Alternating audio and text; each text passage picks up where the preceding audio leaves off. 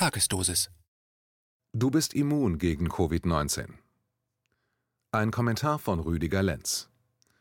Das Zeitalter der Kernspaltung, der Entdeckung des Atoms, wird heute abgelöst durch das Zeitalter der Gensequenzierung. Eine weitere Büchse der Pandora ist damit geöffnet, weltweit. Wir leben gerade mittendrin und glauben, eine weltumspannende Pandemie sei ausgebrochen. Doch in Wahrheit ist der Startschuss zur Genmanipulation der Homo sapiens sapiens gefallen. Die mRNA-Impfstoffentwicklung ist hier nur ein weiterer Versuch, die Menschen besser zu kontrollieren. Doch auch ein weiterer Versuch, einen Homizid zu versuchen, ist damit eingeläutet. Fällt niemandem auf, dass wir ständig Wiederholungen zur Auslöschung unserer Spezies unternehmen und diesen Fortschritt dann als einen weiteren Schritt zur Verbesserung unseres Überlebens auf diesem Planeten abfeiern? Wir sind dümmer als die meisten Mikroben. So kommt es mir vor. Ihnen etwa nicht? Die Natur produziert solche Widerstände gegen sich selbst nicht. Was also machen wir als Spezies falsch? Viele setzen Geld höher ein als Wahrheit und Wissen. Das machen viele falsch. In erster Linie wollen solche Geld, nicht Wahrheit, und das macht Wahrheit und Wissen käuflich, also manipulierbar. Und diese Manipulation nennen viele dann die Wahrheit von etwas, zumeist einer vorgedachten Illusion, SARS-CoV-2.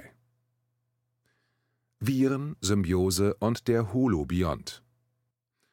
Wer sich heute über das Todesvirus SARS-CoV-2 naturwissenschaftlich, medizinisch, epidemiologisch, mikrobiologisch, evolutionsbiologisch und genetisch informieren möchte, dem stehen alle Türen und sogar Tore offen. Nichts wird verheimlicht, alles ist zu erfahren, wenn man nur will. Ja, wenn man nur will, kann man sehr leicht erfahren, dass die Coronaviren schon lange mit uns, dem Homo sapiens sapiens, leben. Symbiose zeichnet ein gegenseitiges Miteinanderleben aus, das zu beiderlei Vorteil stattfindet. Symbiose ist ein Hauptpfeiler der Evolution und in biologischen Organismen die vielfältigste Lebensform auf diesem Planeten. So leben in unseren Körpern, man kann das nicht wirklich messen, daher sind das Schätzungen, 80 bis 100 Billionen Mikroorganismen, die man in Pilze, Bakterien, Keime und Viren klassifiziert. Allen ist gemeinsam, dass sie alles unternehmen, um in ihren Wirten zu überleben, sich anpassen und dann in Symbiose mit uns leben. Je besser sie das können, sprich je angepasster sie sich zu ihrem Wirt und der Wirt sich zu ihnen hin entwickelt, desto besser ist das daraus entstehende Resultat für beide. Heute entsteht in der Biologie ein neues Bewusstsein in den Forschern, die die Frage nach dem Leben ganz anders beantworten, als es noch zu meiner Schulzeit war. Wir wurden darin gelehrt, dass es Einzelwesen gibt, dann Arten und Gattungen. Doch das ist heute anders.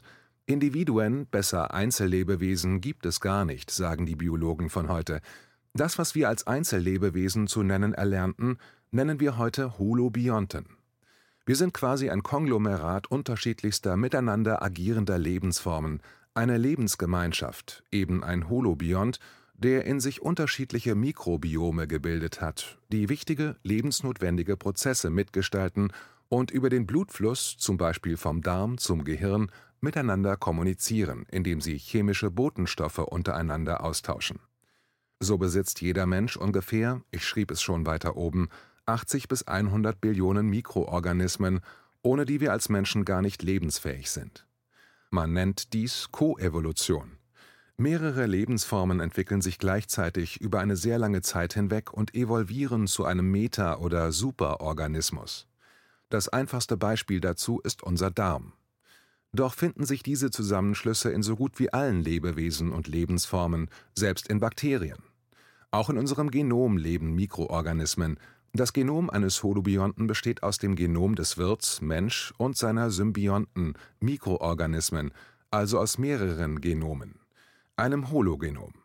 Sich das alles zu vergegenwärtigen, ergibt ein ganz anderes Bild, auch über Viren, von denen wir alle in der Schule davon überzeugt wurden, dass sie das Böse schlechthin sind. Diese Theorie ist komplett falsch. Mikroorganismen versuchen immer, sich anzupassen. Sie gehören zur Entwicklung aller Lebensformen dazu und sind im höchsten Maße sinnstiftende Agenten im Spiel des Lebens auf dem gesamten Planeten. Kreuzimmunität gegen Covid-19 Dieser Artikel soll jetzt kein Exkurs in Biologie werden, sondern den Irrsinn auflösen, den die UNO-Abteilung WHO und damit sehr viele Politiker in die Gehirne ihrer Völker gravieren. Viren, so sagen es der Mikrobiologe und Infektionsepidemiologe Prof. Dr. Med Sucharit Bhakdi und seine Frau, die Infektologin und Zellbiologin Professorin Dr. Reer Nat Karina Reis, die ihren Wirt töten, sind äußerst dumme Viren.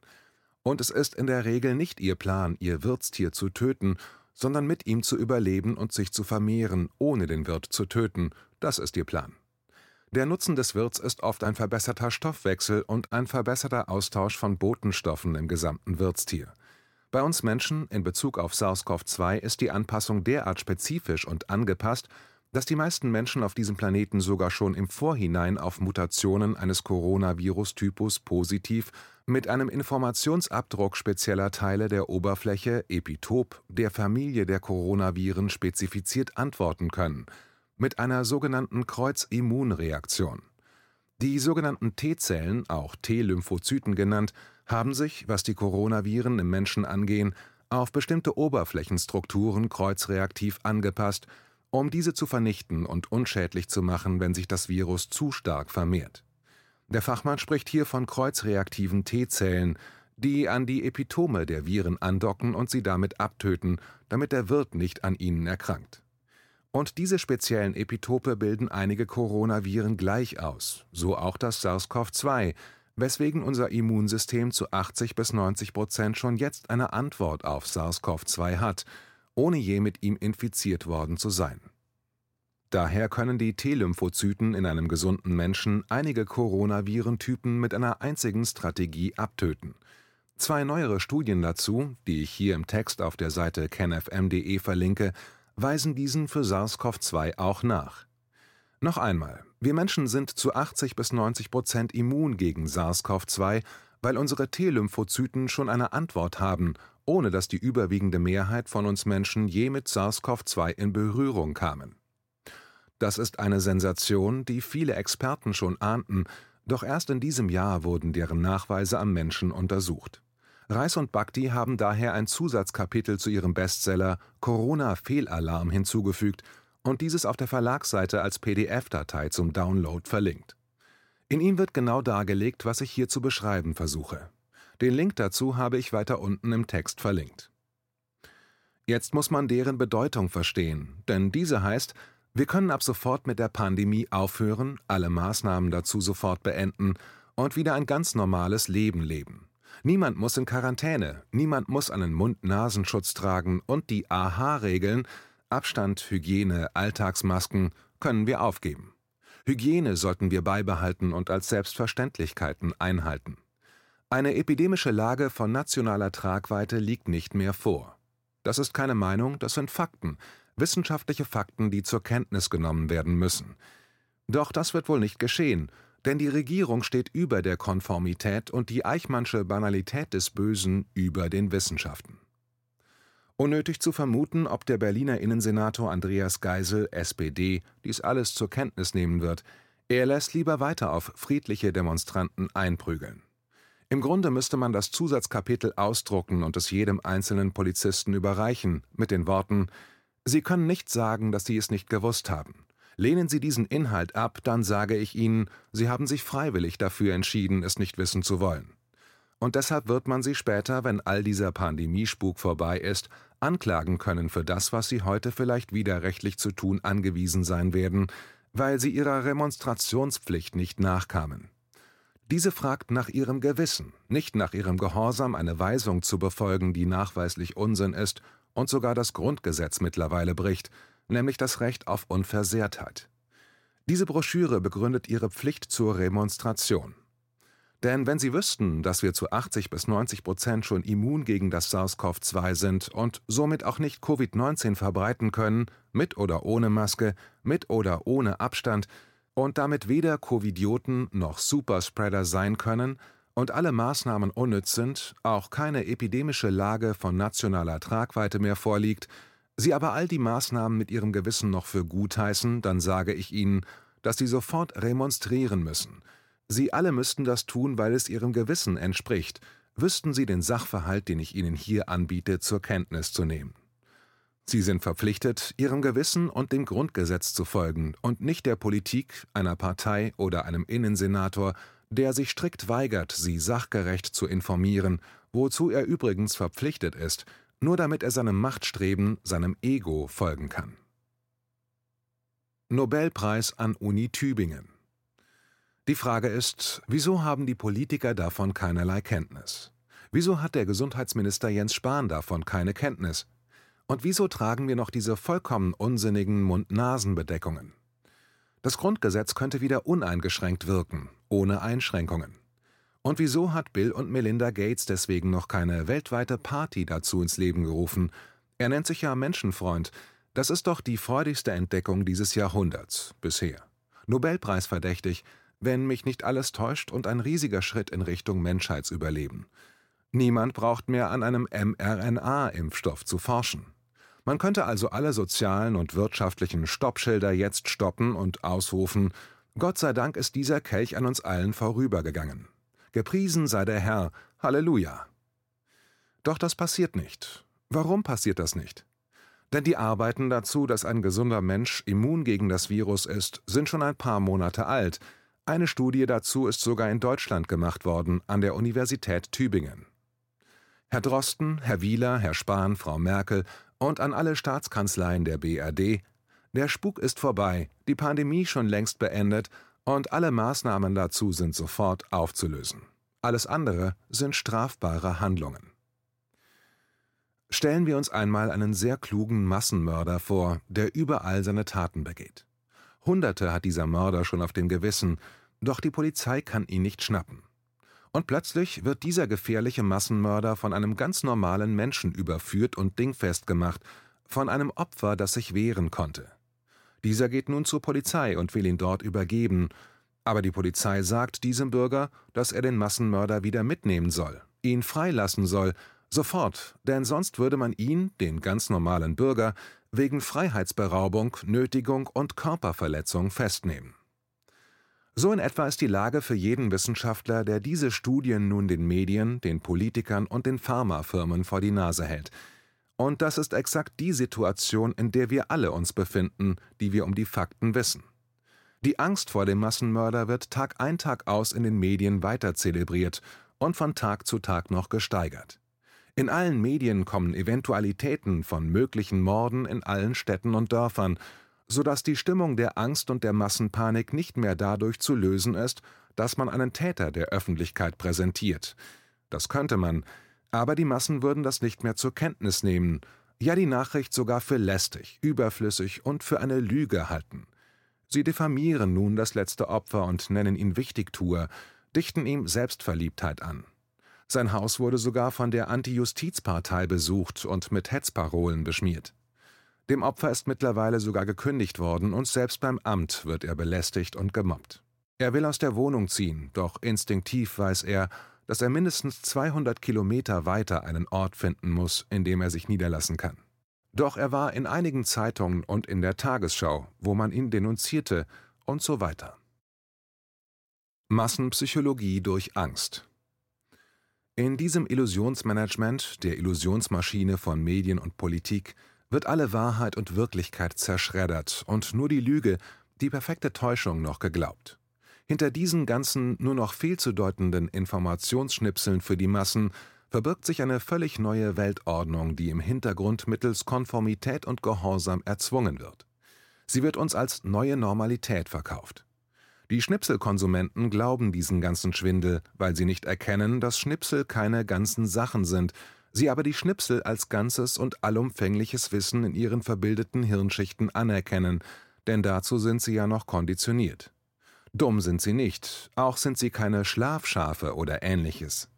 Sie remonstrieren nicht gegen sich selbst an, weil sie nicht wissen, dass ihre Unkenntnis skrupellos missbraucht wird. Diesen Missbrauch können sie nicht denken und auch nicht zulassen, dass es sich möglicherweise so mit ihnen verhält. Sie sind wie das jugendliche Mädchen, das vom Vater missbraucht wurde. Beim Prozess aber klammert sie sich an den guten Vater, widerruft ihre Aussage, weil sie vom Vater geliebt werden will, ihn retten will und sich erhofft, dass er sie dann endlich wirklich liebt. Der Spielfilm Das Fest zeigt diesen inneren Zwiespalt sehr deutlich, der auch evident zum politischen Erwachen ist, das folgt, wenn man zulässt, dass die Regierung, an die man glaubte und für die man mitfieberte, weil man durch die Maßnahmen doch ein guter Bürger war, also seinen Teil der Abmachung zwischen Staat und Bürger vollumfänglich eingelöst hat. Dass dies ein Missbrauch der Regierung sein soll, dagegen schützt sich der schwache, nicht selbstbewusste und sich nicht selbstermächtigte Bürger vollends. Das ist der Grund, warum Fakten bei den meisten Befürwortern und Verteidigern der Pandemie und aller Maßnahmen nichts mehr zählen. Das Gefühl, jetzt doch das Richtige getan zu haben und als Gegenleistung Anerkennung von der Regierung, vom Staat zu erhalten, sein Gewissen damit voll zu tanken und andere anzuzeigen, es ihnen gleich zu tun, sei kein Regelbrecher, er ist emotional das gleiche wie das jugendliche Mädchen, das bloß geliebt sein will vom Vater. Und deshalb nennen wir den Staat auch Vaterstaat. Es ist stets diese eigene innere Fehlvalidierung des Einzelnen, die man auch als Ignoranz der Massen benennen kann, die eine Diktatur erschafft, nicht der Diktator oder in unserem Fall Deutschland, eine Diktatorin ganz allein. Sie allein ist unfähig dazu, genauso wie alle bisherigen dazu allein unfähig waren. Eine Diktatur errichtet sich nur dann, wenn die Massen sie wohlwollend durch Unkenntnis ihres Zustandekommens herbeiführen. Die wissenden Akteure brauchen dazu immer auch die Medien, in seinem Buch Die Massenpsychologie des Faschismus hat Wilhelm Reich dies als erster Wissenschaftler herausgelöst. Wenn man die Massen in Angst und teilweise auch Panik versetzt, dies dauerhaft auch halten kann, entsteht etwas, das sich von der Illusionsmaschine der Angsttreiber völlig loslöst. Denn diese Illusionsmaschine der Angsttreiber würde sich schnell in Luft auflösen, gäbe es nicht bei den meisten eine innere Angst und Panik, die durch die Illusionsmaschine bei den meisten Menschen wieder wach und aktiv wird. Die eigene eingelagerte innere Angst, die erlebt, aber nicht aufgelöst wurde, sondern zeitlebens verdrängt wurde. Das Todesvirus dient hier nur als Stellvertreter der inneren Ängste, die dadurch zum Vorschein kommen. Sie hat die Funktion eines Triggers, und dieser, man kann es heute sehen, holt die inneren Ängste, teilweise auch undefinierte Urängste, wieder hoch und lässt sie erstarren. Die Psychologen nennen einen solchen Prozess Frozen, Einfrieren, da die Menschen ihr Verhalten plötzlich einfrieren, sich darüber hinaus nicht weiterentwickeln. Das ist es, was dauerhafte Angst im Menschen freisetzt, Erstarren des Verhaltens, Rückschritt der Entwicklung und Warten auf die Erlösung von der Angst. Ein Staatsstreich und wir mittendrin. In einem solchen Prozess sind heute viele Menschen gefangen, wahrscheinlich sogar die Mehrheit der Menschen. Wie die Lemminge reißen diese nun alle mit sich in die neue Welt, die neue Normalität. Kein Einzelner kann den Zustand aufhalten, außer die Politiker und Medien, die diesen Illusionszirkus gestartet haben, oder eine große Masse von Bürgern, die aufstehen und sich die Maßnahmen nicht mehr gefallen lassen. Selbst die klügsten und intelligentesten können hier nichts ausrichten, wenn sie sich nicht zusammentun. Weil die Illusionsbedürftigkeit der Massen sie am besten von ihrer Selbstermächtigung und Selbstlenkung fernhält, halten die Massen an den irrationalsten Vorstellungen fest. Denn die anderen ziehen ja ganz sicher den Karren wieder aus dem Dreck, wenn die Illusion aufliegt. Darin sind die Massen geübt wie in nichts anderem. Denn Herrschaft bedeutet ja geradezu, dass du dein Leben mir überantwortest und im Gegenzug dazu bin ich dein Herr. Hierin liegt jeder Wahnsinn der Geschichte, der genau dadurch legitimiert und gerechtfertigt wird. Einer der wichtigsten Leitsprüche der Französischen Revolution, in der wir alle im Grunde genommen noch immer feststecken, lautet, dass jeglicher Kampf und jegliche Interessenslage von Herrschaft immer die ist, dass Herrschaft von Menschen über Menschen ausgeführt wird. Das Wesen von Herrschaft ist die totale Macht einiger Menschen über alle anderen Menschen. Deshalb ringen wir immer und zu jeder Zeit um die Freiheit. Und genau um sie dreht sich diese ganze SARS-CoV-2-Pandemie ganz grundsätzlich – es gilt nicht einem Virus mit allen Kräften entgegenzuwirken und ihm mittels eines Serums den Gar auszumachen. Es geht um die Einschränkung unserer Freiheit, damit wir im Gehorsam zu einer neuen Normalität stehen und diese möglichst widerstandslos mit frommen Wünschen und Liedern mitgestalten. Freiheit freiwillig einschränken, darum geht es, und zwar so, dass dieser ganze Prozess möglichst nicht als das bemerkt wird, was er ist, ein Staatsstreich, in dem die Bürger allesamt zu Geiseln einer neuen Ordnung missbraucht werden. Das kann man natürlich alles der Demokratie unterschieben, dass man das alles ja nie und nimmer sagen dürfe, denn es sei alles Quatsch und die Demokratie und die Gesetze und die Medien und die Regierung sind lupenreine humanistische Projekte der Bürger selbst. Die Kochschen Postulate Noch nie wurde ein Virus nachgewiesen. Die wahren Zusammenhänge über die epidemische Lage von nationaler Tragweite werden sicher noch weiter verhüllt bleiben, doch die Wahrheit über das Virus aus mikrobiologischer Sicht ist vollständig enthüllt. Im Durchschnitt sterben die Menschen in Deutschland an ihm, wenn sie 82 Jahre alt sind, Mehrfacherkrankungen besitzen oder gravierende Immunschwächen besitzen. Der RT-PCR-Test misst keine Viren oder Infektionen und Krankheiten, er misst Nukleotide, also Bausteine, aus denen eine RNA oder DNA besteht. Einzig zu Laborzwecken hat sein Begründer, ein Nobelpreisträger, diesen entwickelt und betont, dass man mit ihm nicht diagnostisch arbeiten solle. Der pandemiebesessene Dr. Christian Frankenstein-Drosten sieht das natürlich anders und denkt in Euros und Dollars. Millionen seiner Tests sind verkauft, weltweit. Das ist ungefähr so, als würde man einen Autoreifen finden und so dann die Farbe des Autos feststellen. Jeder Mensch ist billionenfach infiziert, und zwar mit Pilzen, Bakterien, Viren und Keimen. Die kleinsten unter ihnen sind Viren, und Viren sind sehr schwer von Exosomen zu unterscheiden. Manche Wissenschaftler, die sich mit der Thematik tiefgreifend beschäftigen, sagen sogar, dass es Viren gar nicht gibt, es sich eher um Exosomen handelt, also um Bruchstücke toter Zellen des eigenen Gewebes. Doch der für mich gravierendste Mangel, nicht nur bei dem besagten Coronavirus, sondern allen Viren, ist der, dass man bisher nicht ein einziges mittels der Kochschen Postulate auffinden konnte. Die Wissenschaft von den Viren ist streng genommen eine Illusionsfabrik, in der Vorstellungen mehr zählen als Beweise. Wer das alles nun durchschaut und glaubt, dass diese Regierung plötzlich kriminell geworden ist und sich fragt, warum sie so handelt, dem sei gesagt, dass diese Regierung schon immer kriminell war und es auch bleiben wird, und sie handelt so, weil sie uns allen zu ihren und anderen Zwecken missbraucht. Corona ist zu einer Erlöserreligion gewuchert, und seine Gläubigen sind nicht mittels Fakten zu einem besseren zu bewegen. Erlöser wird der sein, der den Impfstoff entwickelt und Mutter Merkel die Taufe des neuen genveränderten Menschen ausruft.